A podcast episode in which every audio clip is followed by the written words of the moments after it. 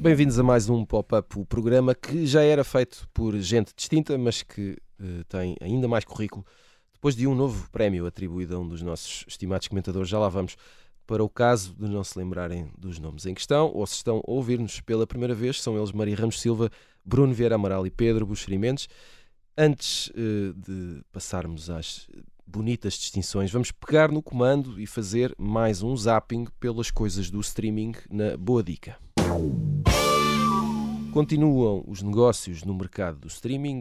A Amazon comprou a MGM, isto está cada vez mais confuso, eh, que é um dos grandes estúdios da história de Hollywood.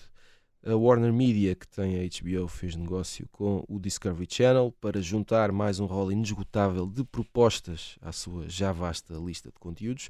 E no meio disto tudo estamos nós, eh, os comuns mortais espectadores, e a questão é o que fazer com tudo isto à nossa disposição. Pedro Buxerimentos, uh, temos que confessar, uh, estamos aqui a ter esta conversa também à tua conta, porque uh, isto é um, é um, pouco fruto da tua indignação, e ainda bem, agradeço-te por seres essa pessoa indignada. e a questão é: será que os serviços de streaming de televisão já são como os canais de TV, canais, acho que podemos dizer clássicos, ou seja, já não são novidade e, e, já os tratamos com uma tal banalidade que já não sabemos bem o que ver. Não será indignação, mas uhum. é só a constatação de que está a ocorrer a mesma coisa com, a, com as plataformas de SVOD, portanto, vulgo Netflix e Amazons e HBOs, uhum. que, que acontece ou que aconteceu com muitos dos canais que temos, uh, chamadas, como as pessoas se referem, as Fox ou os AXNs, um, que é eh, as pessoas deixaram de, de, estar em modo de excitação, ou seja, em modo de excitação de, de, de novidade, de, de atenção, de, consumo ávido, para passar a estar em modo de, normalização e, portanto, o, o, consumo é menos conspícuo, se é que existe, é? Um, e, e, e deixo de falar disso, eu, eu, eu ainda sou do tempo em que já trabalhava na SIC e as pessoas gostavam tanto do CSI que dava nos canais de cabo e na própria SIC, à meia-noite, que perguntavam muito, muitas vezes porque é que a SIC não dava, obviamente, ou não, não transmitia, obviamente, o CSI às nove da noite. Porque as pessoas estavam convictas, confundiam, obviamente, a árvore com a floresta, não é? Confundiam o seu gosto e a sua adesão com aquilo que as pessoas poderiam querer e achavam que toda a gente estava também em modo de excitação, naquele caso com o CSI. Um, o, o, as plataformas SVOD vêm acumular aos chamados canais de cabo, não é? Uh, o que nós chamamos canais de cabo, portanto, não, não os substituíram, não os substituem e não os vão substituir, digo eu. Porque são um, comportamentos diferentes. Aquilo que interessa às plataformas de subscrição, em primeiro lugar, é não serem engolidas por outras. Não é? Temos a MGM, que é quem tem, por exemplo, o, os filmes do 007, uhum. já sabemos que não fará nenhuma plataforma, foi engolida pela Amazon e fará parte da, da plataforma da Amazon Prime. Um, a HBO e a Discovery é mais do que a HBO, mas, mas vão se fusionar, não é? Portanto, uhum. se calhar daqui para uns anos teremos uma plataforma só, se calhar duas, em que se misturam estes conteúdos. Ou seja, esta, e... estas operações também existem para evitar que surjam novos concorrentes, não é? Sim, porque o, o, o, as, os americanos, digamos assim, o, jogo é outro, não é? Uhum. Uh, uh, quer dizer, eles, eles, eles têm muita concorrência entre eles, o talento é mais escasso, uh, ou seja, se eles quiserem contratar um, um tubarão criativo, têm que ter não só dinheiro como forma de escoar o produto, não é? já, já não é já não é, ah, é engraçado, vem fazer uma série connosco, já não é assim, né? E, e enfim, quanto maior a dimensão, mais ganhos de economia de escala, né? Normalmente é o que se costuma dizer, portanto, podem, no fundo, fundir a malta da contabilidade ou a malta do marketing e, e a receita consegue ser, vai, vai só para um sítio, né? Uh, eu acho que a tendência será essa, uma tendência de consolidação. Também não, não é de espantar que a Netflix venha a ser engolida por alguém daqui a, ou a um mês, ou a um ano, ou a dez anos, isso inevitavelmente acabará por acontecer. Lembro que a Netflix só vende uh, subscrições, é? quer dizer, uhum. vende também publicidade marginalmente em algumas séries, mas ou, ou licenciamentos de merchandising, como, como, no Stranger Things, mas Sim, mas o negócio são assinaturas, não é? Exato, uhum. isso. Mas se calhar eh, isso, enfim, o modelo de negócio se calhar não vai ser suficiente daqui a uns anos. Mas o que eu queria constatar é que sobrevivemos, e usando o caso português, me parece que sobrevivemos à ansiedade e à excitação de ter que ter, não é? Já tens HBO, já tens Netflix, etc. E sobrevivemos a isso. Um, e constatou-se mais uma vez que as pessoas não gostam muito de escolher, não, é? não gostam muito de andar ali pela, pela plataforma a escolher. Uh, a Netflix introduziu há relativamente pouco tempo o top, não é? E, e, assim, ou seja, são as escolhas dos outros e nós, enfim, vamos, vamos, vamos espreitar o que é que está em número 1 ou número 2 ou número 4. Normalmente não é muito bom, não é? O que significa, do ponto de vista artístico, pelo menos da minha opinião, o que também significa que o público, o grande, chamado grande público, acaba por ter escolhas muito similares ou muito análogas àquilo que seria a escolha do grande público nos canais de maior audiência de televisão. Um, e só para acrescentar aqui um, um, uma ideia, Uh, e aplica-se também às plataformas de streaming a, a, a, chamada lei da utilidade marginal, é? que diz que quanto mais consumimos um bem, menos valor lhe atribuímos. Uhum. O exemplo das batatas fritas é evidente, apetece-nos imenso batatas fritas, e depois a, a comer a 34 já estamos enjoados e já não nos apetece assim tanto e deixamos as outras no prato. Uh, Bruno Vieira Amaral, uh, farol do, do gosto e da, e, e da referência quanto àquilo que devemos ver Uh, a título pessoal, como é que usas as plataformas que subscreves? Como é que, como é que procuras o que ver? Se investigas? Se vais atrás do algoritmo? Se tens um fantástico amigo que te diz sempre o que é que é bom para ver neste momento? Como é, como é que funciona? Funciona com um bocadinho disso tudo. Ok. É? É um bocadinho de, de, de uma sugestão do, do, dos amigos, de alguém que partilhou alguma coisa, das novidades uh, daquilo também que me interessa num determinado momento, de ir à procura, porque gostava muito de ver e nunca tive a oportunidade de ver, de rever algumas coisas, não é? Uh, e, e, às vezes é, é, é, é, puramente por acaso, não é? Descobri o, aquele da, do, do professor, do, do, o meu amigo Polvo, uhum. o professor Polvo, o My Octopus Teacher, na Netflix, na altura, vi por, por acaso, estava ali e, e, nem, nem era o tipo de filme que me, que me interessava ver na, naquela altura. Sim, mas de repente viste um, grande coisa por aquilo. Viste um polvo muito, e... Foi, foi... Exato.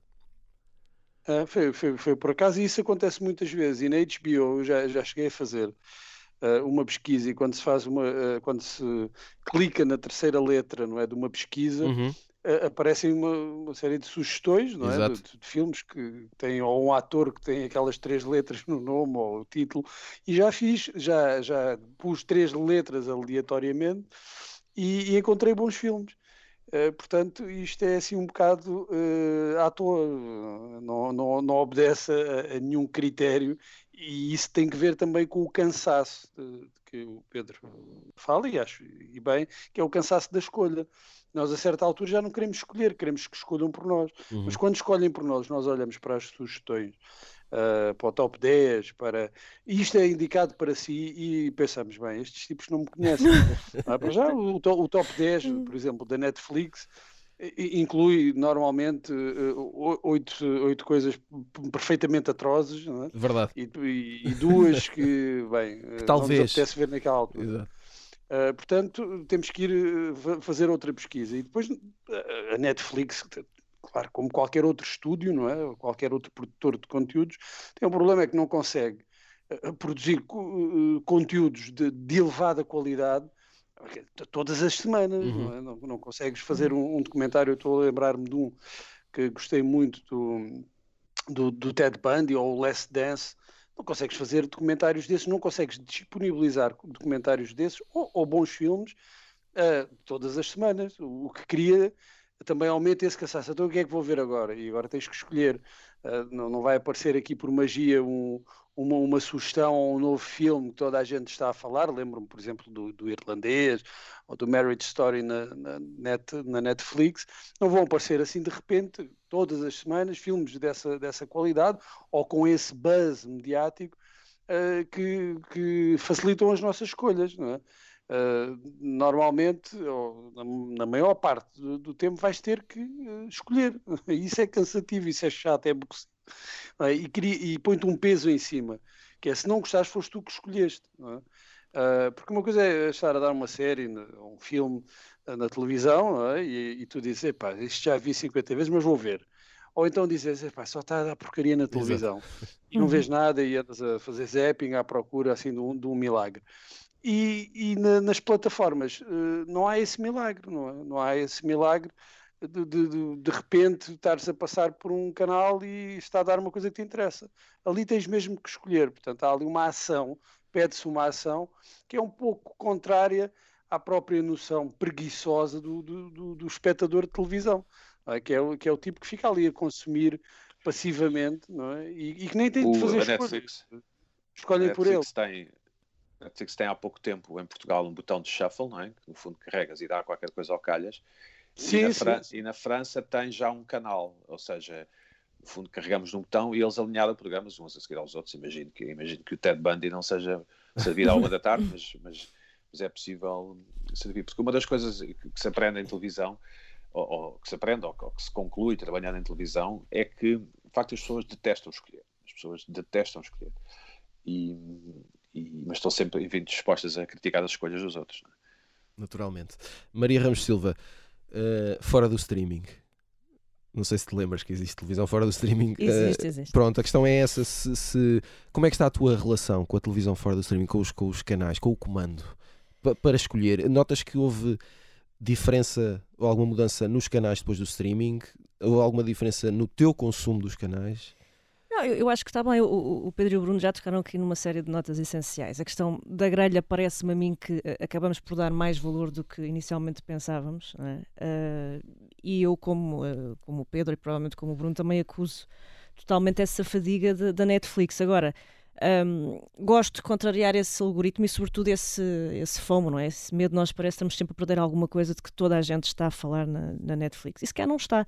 Uh, o, Pedro falava do, do CSI uh, e de facto nós temos muita tendência para achar uh, que todos estão interessados naquela série que nós estamos a ver ou naquele programa que nós vimos. Um, e a Netflix tem um bocadinho, vive um bocadinho dessa ambiguidade, não é? Por um lado é uma uma plataforma onde tanto encontras o nicho do nicho e a coisa mais uh, obscura, como encontras uh, os conteúdos com a vocação mais universal. Uh, tanto estás a falar para um adolescente como estás a falar para um sénior. E eu acho que no meio desse grande armazém nós de facto temos. é fácil perdermos, não é? E às tantas perder esse, esse, esse gancho que nos vai orientando e, sobretudo, que vai organizando a forma como nós consumimos muito dessa, desses conteúdos de lazer. Uh, eu acredito que uh, essa fadiga se tenha agudizado ainda mais agora com, com a pandemia. Não é? Nós ficamos em casa a ver horas e horas de Netflix. Uh, acredito que a televisão também tenha crescido aqui. No, tenhamos reforçado essa relação voltada à velha televisão. Um, mas precisamos, de facto, que nos digam o que ver Uh, e sobretudo contrariar esta, esta impaciência das pessoas que, enfim, gostam que saia uma série e depois vão ver, as, uh, vão ver a temporada completa e depois ficam sem nada para ver e ficam naquela ansiedade à procura de, do novo grande conteúdo. Se bem que também há, há muita gente que espera que quando uma série não está Sim.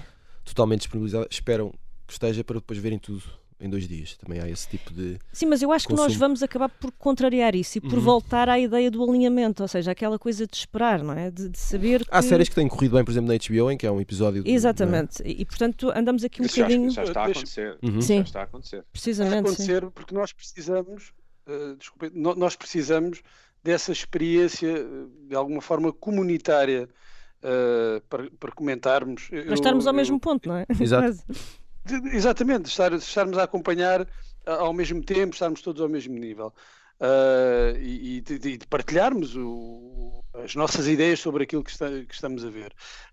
Há, pouco, há, poucos dias estava a assistir a um, uma troca de comentários entre amigos no, no, Facebook em que eles estavam a comentar aquele aquela nova série da Netflix, o Alson, com o Ewan McGregor, uhum. uh, e, e, havia ali uma, uma, espécie de competição. Eu, eu, já vi os episódios todos, eu, eu só vi dois, mas já, hoje à noite vou ver os outros três ou quatro, não, não sei. Eu, não, e outro dizia que eu já vi cinco, e, bem. Uh, há, há um, cria ali uma ansiedade também. É um de devorar, uh, não é? porque isto tem que ver com a necessidade de nós partilharmos essa, essas experiências. Uh, e essa eh, partilha torna-se mais fácil se alguém por nós decidir quando é que nós podemos ver, que é o caso desta série de, que já falámos aqui, o Pedro já falou, da Mare of Easttown, na, na HBO, com a Kate Winslet. Uh, para mim, atualmente, a segunda-feira à noite é, é, a altura em que eu vou ver uh, Bela a série. Mare of Bela série Tal, tal como uh, acontecia há uns anos em que nós, quer dizer, a série passava, nem havia gravações automáticas, nem gravações, portanto a série passava naquele dia e vias naquele dia ou não vias. Precisamente. Uh, agora, claro, eu sei que posso ver na, na, na, na terça-feira, posso ver na quarta, mas uh, cria-se um hábito e isso também estabelece laços com as outras pessoas que fazem o mesmo, é? E cria-se uma comunidade uh, em relação àquela, série, àquele, produto, e que é determinado, muito determinado, apesar das queixas de alguns uh, espectadores que dizem, então, mas porquê é que temos que esperar uma semana? Uh, mas cria uma comunidade porque há alguém a decidir quando é que aquilo fica disponível. Hum, eu, eu, acho que as próprias plataformas é possível que a, a curto ou médio prazo tenham de facto que repensar um bocadinho assim, o seu modelo de negócio, não só porque a questão das subscrições, não é? essa ultradependência, Uh, e porque penso que não estão a ser assim tão incríveis no caso da Netflix recentemente, e já, já, já soaram alguns alarmes. Uh, e porque elas próprias hum, se modificaram muito ao longo dos tempos. Quer dizer, eu, eu, recordo quando a Netflix surgiu, ainda no final dos anos 90, aquilo não passava para já de uma espécie de clube de vídeo, não é? Uh, depois. Por correio. Por correio, exatamente. Depois, uma espécie de repositório de, de, de, reposições de séries, não é? Uh, e só depois então é que o House of Cards se lança nos originais. Quer dizer, a ideia de tu conseguires ser bem sucedido com originais era uma coisa assim meio original, não é? Mas isso depois, depois dele dizer durante décadas, eh, não, décadas, desculpa, anos, que jamais teria originais. Exato, depois também. Essa história, se calhar, podemos, merece ser contada porque, o, o, aliás, a Netflix só existe digitalmente porque eles chegaram à conclusão que estavam a gastar demasiado dinheiro em, em portos postais, portanto, uhum. a, a enviar DVDs por correio, e lembraram-se de, de, dizer a alguns clientes: se vocês quiserem, em vez de, de estarem à espera que chegue no correio, vejam aqui nesta coisa. Na América não havia banda larga em todo lado na altura, e portanto o site nem sequer era para toda a gente, mas era uma forma de mitigar os custos com, com, portos, não é? que eles eram, uhum. Netflix era o principal cliente, julgo que ainda é, do, da US Postal, dos Correios Americanos. Muito bem, voltaremos a este assunto que tem uh, pano para mangas uh, um dia. Antes do final uh, da primeira parte, vamos às sugestões da semana com o post-it. Ora, duvido muito que tenhamos tempo para despachar as sugestões todas, mas vamos começar. Pedro, rapidamente, queres falar-nos de um livro, Os Altruístas? Sim, um livro de, de, do americano Andrew Ritker, está, está editado pela Quetzal em Portugal e é o primeiro livro de, deste, deste americano, é mais um supostamente sucessor de, de Franzen, de Jonathan Franzen, que é um escritor que, que até em Portugal se gosta muito, não é?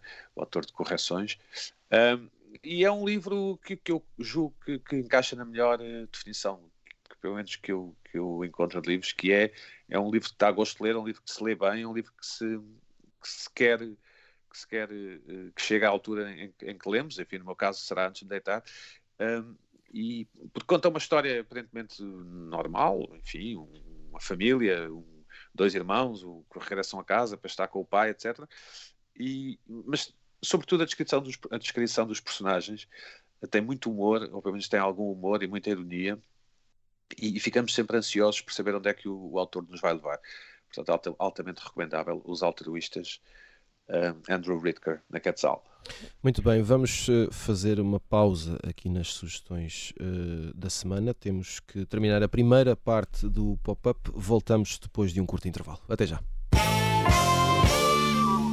Segunda parte do pop-up, sejam bem-vindos de volta. Voltamos às uh, sugestões da semana que ficaram uh, a meio. Maria Ramos Silva, um, tal como o Pedro, queres falar-nos de, de um livro? Quero. Um, a Fúria e outras histórias de, de uma Argentina, a Silvina Ocampo, nem de propósito, nós vamos falar de contos a seguir. Ora, isto é um belo livro de contos. Por, nem, claro, isto é tudo. Está, está tudo ligado. Pensado está tudo ligado. limite. Uh, é uma edição, uma bela edição da Antigua, acabou de sair. Uh, a Silvina Ocampo talvez seja uma ilustre desconhecida entre nós, uh, isto retomando o tema da semana passada, e é mais um bom exemplo de como, antes tarde que nunca, temos aqui a oportunidade para, para descobrir ou redescobrir Ela é mais conhecida, talvez, uh, por ter sido companheira do Adolfo Pioy Casares, provavelmente bastante mais, uh, mais sonante entre nós, mas eu acho que ela dispensa por completo muletas. Uh, se gostarem de contos e, sobretudo, se gostarem de ler, de ler grandes histórias, vão, vão encantar-se à primeira e, portanto, vão esquecer-se rapidamente de quem é que ela é companheira ou foi companheira. E, e, portanto aproveitem porque aqui eu acho que ela tem aqui esta hum, depois falaremos desses ingredientes do conto mas acho que a forma como ela consegue uh, manobrar aqui por um lado o engenho na escrita e a espontaneidade uh, resulta numa bela combinação. Portanto, a descobrir A Fúria da Silvina Ocampo. Bem bonito. Uh, Bruno Vera Amaral, tu queres falar de um filme, só para mudar aqui o chip. Quero. Já, já, já descobriste qual é que é? Ou... Já descobri, ainda não vi, Uh, e, estou... e eu vou dizer para não veres. Pronto, não, era, é, não essa era a minha questão. É porque na maior parte não, vê, vê, vê, a maior parte das opiniões que tenho visto. Não, não, não quero ficar sozinho na desgraça, mas já que eu vi. A maior parte das opiniões. Uh, agora também quero que vejas para sofreres um bocadinho. Pois, então, mas conta-nos, uh, conta-nos mais. E, e é isso. Bem, as pessoas também só, só podem tirar conclusões por elas próprias. Não? Cá está. Eu achei o filme, de facto, muito mau. Um filme que se chama. E, e mau, sobretudo, é, é a Mulher à Janela, não é? Uhum está na, na Netflix e é mau sobretudo porque pá, tem um elenco fantástico. Amy Adams, o Gary Oldman, a Julian Moore também, também aparece. Uh, e, e, o realizador, não sendo um, um, assim, um nome. Não sendo um Scorsese. Claro, não é um Scorsese, mas de, de, é um realizador vá, de, decente, não é? que é o Joe Wright. Uh, vá, com, apesar de todos estes ingredientes, é, é um filme péssimo, é? parece uh, daquelas uh, produções da Netflix, que, que, que, a Netflix tem muito, que vem assim com um grande uh, frenesi, antecedidas por um, muito falatório, e depois chega e, e, é, e é, um subproduto vagamente hitchcockiano, não é? Ali a jogar com as referências à, ao janela indiscreta mas é, é, é, é terrível, é, aquilo não, não, não, não, não funciona, eh, não, não, não pega no, no, naquilo que, que, é mais importante no Hitchcock, que são as suas obsessões, não, não tem esse lado obsessivo eh, dos filmes do Hitchcock, é, é, tem apenas a superfície, a carapaça é? e suposto suspense e não, e não tem mais nada, é um filme eh, absolutamente desinteressante. Eh, eu sei que nós, nós devemos estar aqui e recomendar coisas boas para os nossos ouvintes, mas eh, eu não, não consigo uh, recomendar e, e, quer dizer, e tive o azar de, de, de, ver o filme. O azar não, lá está, não é azar, foi uma escolha minha, eu escolhi. Cá está. E agora penitenciar-me por ter escolhido um filme tão, tão mau, mas uh, pronto, bem, quem quiser passar uma hora e meia a sofrer, uh, cinéfilo cinematográfico pode fazê-lo não é uma escolha, mas é uh, uma recomendação. Mantenham-se afastados. Muito bem. Um, na primeira parte do programa falámos uh, precisamente do cansaço do streaming, destas escolhas, né? uma nova patologia doméstica que acabámos de descobrir. Agora, na segunda, uh, continuamos com Maria Ramos Silva, Bruno Vera Amaral e Pedro Buxeri Mendes e vamos tentar responder à pergunta: o que é que um conto tem? E é o pop de arroz. Primeiro que tudo, e uh, temos que reconhecer isto publicamente, que só nos fica bem. Parabéns ao Bruno Vera Amaral, que ganhou mais um prémio, enfim, mais um dia da semana na vida de um escritor. Desta vez foi distinguido com o grande prémio de conto Camilo Castelo Branco. Um dia, Bruno, vais ter o teu nome num prémio. Esse é, esse é o teu objetivo. À boleia deste galardão, que é uma palavra bonita, trazemos precisamente o conto para cima da mesa. E eh, não vamos começar pelo Bruno, só para chatear, vamos começar pelo Pedro Buxerimentos. E na tua, na tua uh, opinião, Pedro, enquanto leitor, o que é que, o que, é que faz um bom conto? Uh, uh, se, se, procuras aspectos específicos ou se tiras as conclusões quando chegas ao fim e pensas algo como sim senhor, belo conto. Bom, em primeiro lugar, parabéns ao Bruno que, eh, pelo, pelo, prémio. Não acho que seja mais um. Acho, acho que todos. Claro que não, são... claro que não. Eu sei que, eu sei que a tua intenção era boa, mas deixa-me deixa sublinhar isto. Ou seja, eh, eh, por vezes temos a sensação que os prémios não são merecidos, seja na patinagem artística, seja na literatura. Eh, mas aqui aparece-me apropriado, não, não, não sei as outras obras a concurso, mas eh, enfim, o, o Bruno é um excelente vencedor e parabéns. É um, além de ser um ótimo escritor é muito bom na, a urdir, neste caso, contos, e, e o, o, que me leva a responder à tua pergunta, que, que é um tipo de, de, literatura não é? que não é muito uh, considerada em Portugal, julgo eu, eu, a começar pelas próprias, pelas próprias editoras, uh, que preferem sempre que, que os seus autores escrevam romances, ou, ou, lhes entreguem romances, ou novels, não é? Do, que, do que contos. Um, eu, eu, eu gosto bastante de ler contos, sobretudo uh, naquela, naquele tipo de literatura, mistério, thriller, policial, enfim, escolhemos a palavra que quisermos, e porque, porque associo a, ao conto, portanto, a, a, narrativas mais curtas, de 20, 30 páginas, irritam-me um pouco contos de 70 ou 80 páginas, devo dizer, mas associo uma espécie de, de predisposição imediata para qualquer coisa, portanto, se quisermos, uma tensão que, que, nas primeiras frases, ou na mesma primeira frase, se anuncia ou se pronuncia. E, e é isto que eu gosto nos contos, ou seja, que, que, é quando nós, quando nós eh, começamos, já está a acontecer qualquer coisa, ou há a promessa de que qualquer coisa imediata vai acontecer. Os melhores contistas, ou, ou os contos de que eu gosto mais, são estes. Um, e, e, e, sempre que posso, enfim, também ficção científica, ou, ou, que é um, um género que eu também gosto bastante, sempre que posso ou sempre que me lembro, porque também devo dizer que não é um, não é um género que eu, que eu me lembre ou que me ocorra ir à procura, uhum. não, não sei bem porquê, talvez que não seja muito comum, mas gosto muito de ler contos e, e obviamente fiquei muito contente, eu acho que eu disse, que a Alice Munro, a canadiana, tenha vencido, que é uma contista extraordinária, tenha vencido o Nobel aqui há uns anos, porque é uma escritora de facto incrível.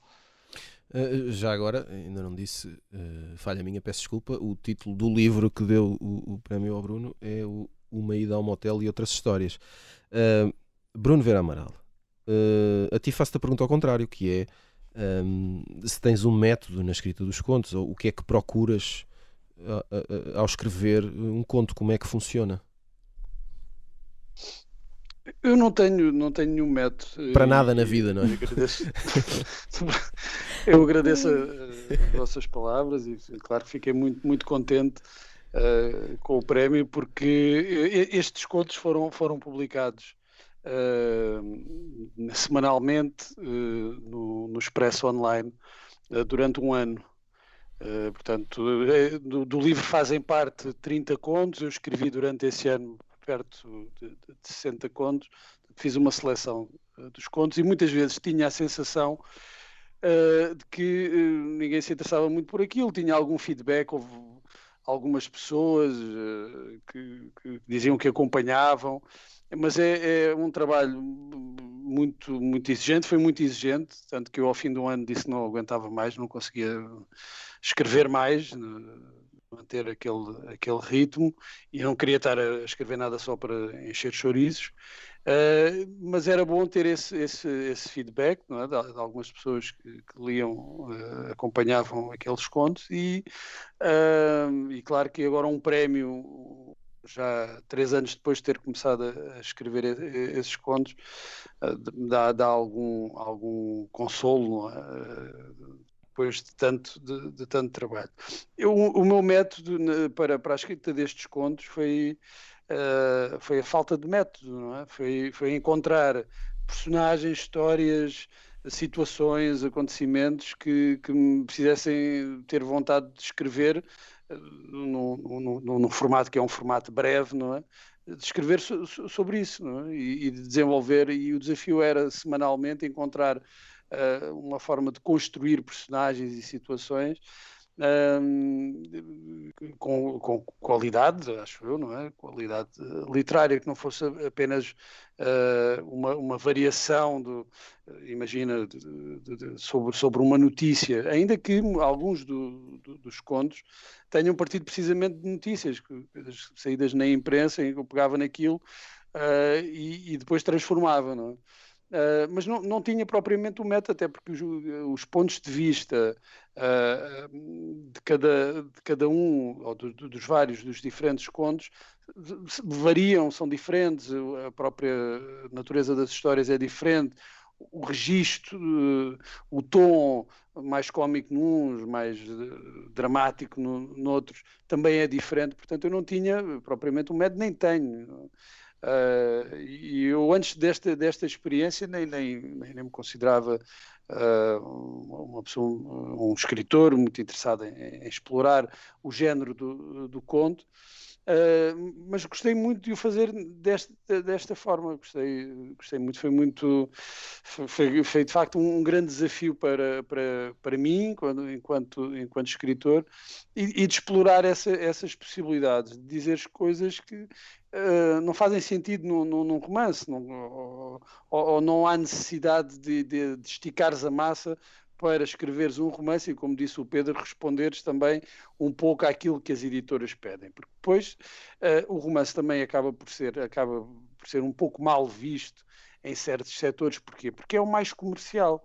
É? E então uh, os romancistas são uh, arrumados assim na prateleira de, de, das coisas comerciais e, e, a poesia estando no outro extremo, não é? Do, do anticomercial, e cria-se aqui uma ideia de superioridade moral de quem uh, escreve em registros não são tão comerciais, não é? E o conto, como está ali um bocadinho a meio, uh, mais próximo, se pensarmos em termos comerciais, mais próximos da, da poesia, uh, cria-se esta ideia de quem escreve contos uh, automaticamente está num, num, outro, num outro patamar, não é? E a verdade é que isto dá para tudo. Há bons romances, há maus romances, há bons escritores de contos e há péssimos escritores de contos. Não é o facto de se escrever num determinado género, num determinado formato que, que, que dá uh, qualidade uh, àquilo que estás a escrever e mesmo no conto. Eu acho que esta é uma ideia muito errada, mas que é, acho que é prevalecente, que é de que o, o, conto é um género muito homogéneo. Portanto, quando falamos de contos, parece que é tudo igual. Uh, a, a, Maria falou da, da Silvina Ocampo, do Adolfo Bioy Casares, do Jorge Luís Borges. Uh, se pensarmos em, em, contistas, o Pedro referiu a Alice Munro, uh, a Clarice Lispector uhum. tam, também escreveu muitos contos, o Zé Cardoso Pires, que para mim acho que ele era, acima de tudo, um grande contista. Uh, mas o Philip K. Dick, uh, estamos a falar de autores totalmente diversos e que escreveram contos. Portanto, é esta ideia da homogeneidade do conto também é, é, é completamente o errada. Stephen, o Stephen King, né? O Stephen King. O Stephen todo, todo, todos escreveram em, em, diferentes géneros, não é? De, de, de, ficção científica, de coisas mais literárias, uh, policiais. Estás a falar de um leque alargadíssimo, quase tão, tão vasto como a própria literatura. O, o, o conto é apenas um, um, um, recipiente, é uma forma que, aliás, como disse também o Pedro, pode ser em alguns casos pode ser mais longo, ou pode ser mais breve, não é? Uh, portanto, não se pode reduzir o conto a, uma ideia fixa, quer dizer, todos, todos os contos ou todos os contistas são iguais ou, ou trabalham ali dentro do mesmo. É, é a mesma coisa com, com, com os romances, não é? Uh, ainda que o romance permita uma outra flexibilidade por causa da sua dimensão, o mesmo acontece com, com, com, com, os contos, com os contistas. Uma, uma das contistas que eu mais gosto, a Lydia Davis, uh, escreve também muitos microcontos e, e aquilo é completamente à parte do resto. Não, é? não, não tem, o que é que aquilo tem que ver, por exemplo, com os contos do Hemingway? Uh, é um outro registro dentro deste género do conto e eu acho que é um erro tentar fixar ou reduzir o conto ou, atribuir-lhe uma homogeneidade que não tem, não é? Isso depende muito do escritor. Cada escritor depois se desenvolve à, sua, à sua forma. Maria Ramos Silva, hum, tu que já deste hoje aqui uma sugestão de, de, de uma contista, não é? Onde é que está o conto nas tuas prioridades de leitura? E o que é que encontras no conto uh, que não encontras noutros formatos. Uhum. Ora, primeiro, parabéns aqui ao nosso Bruno, uh, que, que, dá, enfim, seguimento a esta, esta tradição, vai acarinhando este, este género, ainda bem. De facto, diz muito. Sabes que eu aqui há uns tempos fiz aquele exercício que nós às vezes fazemos de pensar, uh, bem, quem são os nossos autores preferidos, quais são as nossas obras preferidas, e, e eu creio que no top, ou pelo menos os nomes mais imediatos, todos eles são ou contistas, ou se destacaram de alguma maneira no conto, de uma forma mais ou menos consistente, em registros totalmente diferentes, como o Bruno lembrava. Uh, ele já referiu alguns deles, eu juntaria a Flannery, sei lá, o Ruben Fonseca, o Juan Rulfo, sei lá, tantos, tantos nomes, o Gogol, com os seus magníficos contos de São Petersburgo, enfim, uh, tínhamos uma lista infindável. Um, eu, eu, não sei, não, não, sei se há propriamente uma fórmula. Eu, eu às vezes penso, se nós compararmos com, com a forma como comunicamos hoje nas redes, é como se o, o, conto tivesse aquela agilidade do, do Twitter, fosse uma espécie de uhum. Twitter da literatura, em que tu uh, és de alguma forma uh, intimado a ser muito económico na, na, maneira como escreves, como te expressas. Um, desmistificando um bocadinho aquela ideia de que ah, isto é uma história mais curtinha, portanto é mais simples, totalmente ao lado, não é? Uhum. não é nada disso, pelo contrário, é a capacidade de tu uh, dizeres mais escrevendo menos. Tens, e, portanto, tens que respeitar mais regras e mais. Tens que ser mais contido, tens que ir uhum. mais ao osso, tens que cortar, cortar, cortar. Não é por acaso que uh, os, os, maiores mestres na área te explicam, isso também é válido para o romance, que é preciso às vezes escrever, uh, enfim, escreves mil páginas e depois aproveitas 100, não é? Tudo o resto é palha ou é excessivo, não estava ali a fazer nada. Um, e eu acho que o conto, no caso de um bom conto, claro, e de um bom contista, um, rege muito por aí. Cada um seguirá as suas regras mais em, em, em particular, os, os, seus caminhos. Uh, eu recordo, por exemplo, aqueles oito pilares ou aquelas oito, oito ideias que o Kurt Vonnegut partilhava sobre, sobre a arte de escrever o conto. Nada consensuais, aliás, uh, havia uma tese da Universidade de Chicago que desmontava aquilo em, em dois tempos. Mas de facto há ali algumas coisas engraçadas e, e, nas quais eu talvez me reveja quando penso nos meus contos preferidos. Uma delas é, uma, uma delas é, é, a ideia de que uh, há sempre ali uma nota de sadismo que tu aplicas no conto que, que, que é muito bem-vinda. Um, outra é a ideia de que uh, as tuas personagens têm que querer fazer alguma coisa a certo momento, nem que seja só querer um, um copo d'água. Uh, a outra, por exemplo, é, é, não fazer um, um, certo tipo de concessão que eu acho que nós fazemos mais com o romance, que, que, tem essa vocação mais de mainstream, que é de agradar a toda a gente. Não, agrada a uma pessoa, porque, como eu dizia, se, se abres a janela e, e, queres fazer amor com o mundo, acabas a apanhar uma pneumonia.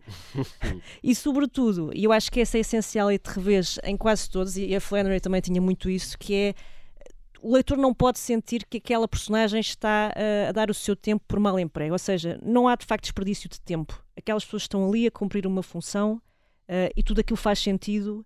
Uh, e, e, enfim, dentro daquela economia acaba por de facto resultar muito uhum. bem. Muito bem, antes do final do programa, vamos fazer uma rápida, mesmo rapidíssima, viagem no tempo com Isso é que era bom para os mais distraídos e para todos os outros, eh, quando este programa vai para o ar pela primeira vez esta semana, quinta-feira, 27 eh, de maio, acontece o episódio especial de reunião eh, da série Friends com os seis protagonistas na HBO. Ora, a propósito desta reunião, a pergunta simples: de que série gostavam de ver um episódio especial de reunião? Maria Ramos Silva, começamos por ti. Olha, eu estive a pensar. Diz Sopranos. Pois, mas é que, lá está, isso é, é, um problema, é que há aqui não uma dá, é? série de, de, limitações de uma série mas, de séries, não é? Porque limitações as pessoas a... já cá não estão. Sim, sim, mas limitações à parte. Vamos ah, fazer podemos de conta sonhar, que, podemos claro, sonhar. Claro. Uh, Isto é rádio, podemos sonhar. Uh, olha, gostava de ver uma repetição assim de um regresso do Alf, por exemplo. Pronto. Uh, ou das Golden Girls, se não tivéssemos apenas a, a, a Betty White viva, todas as outras já, já, já não. Morreram. Já, mas a Betty White ainda está viva, acho. Pois, exato. já morreu. Já morreu, pois. pois. mas o Tiago disse-me para sonhar alto, Sim, podemos sonhar, se as pessoas estivessem sonhar. todas cá. Não faz mal. Com as pessoas que estão cá, epá, eu iria para o Seinfeld, talvez. Ok. Acho que é capaz de ser bem. aquele mais, mais equilibrado e mais verosímil para o regresso. Muito bem. Pedro Buxerimentos, rapidamente a tua escolha para um episódio de uh, reunião. Seinfeld. Seinfeld, pronto. Seinfeld. 2 a 0. E Bruno Vera Amaral, não sei se vais empatar isto tudo ou... Vou, vou desempatar. Ora Chefe, bem. mas pouco. Ah, cá está. Ah, também bom. Chefe, mas não pouco. O grande deste. Tony Dance, é verdade. Alissa Milano. É verdade. Pois é. E o Danny talvez, Pintauro. Esse talvez desse, não é? Esse talvez, esse talvez desse. É? Lembro-me bem, lembro-me bem, fez-me bastante companhia há imensos anos. Lembro, as pessoas querem é esquecer, pois é o Seinfeld. é o Seinfeld. Não, não é, mas as pessoas estão todas vivas, de boa saúde, podem voltar, tu sabes disso, estás a par. Uh, epá, o Tony, o Tony Dez e a Alissa Milano estão. Acredito, acredito que esteja razoavelmente uh, vivo. Não é? Uh, a Alissa Milano é muito ativa, não é? até a propósito do Me Too. Em, em relação aos outros, ao Danny Pintauro, que era o miúdo, acho que, acho que está vivo. Acho que houve qualquer notícia, que aconteceu-lhe qualquer coisa recentemente mas acho que está vivo. Também há um que, que eu gostava, mas uh, totalmente impossível em termos de cancelamento, que é o Cosby Show Há uma série deles que não podem voltar. Isso não, ia é? correr bem. Não podem isso voltar. Não correr bem. Ah, desculpa, eu... Também, é, tá, também é há os excessos, não é? Os excessos também não se é, reúnem. Né? Isso é uma provocação. Muito bem, chegamos ao final de mais um pop-up.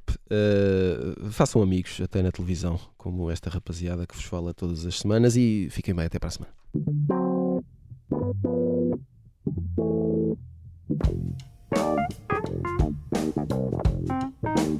Thank you. Thank you.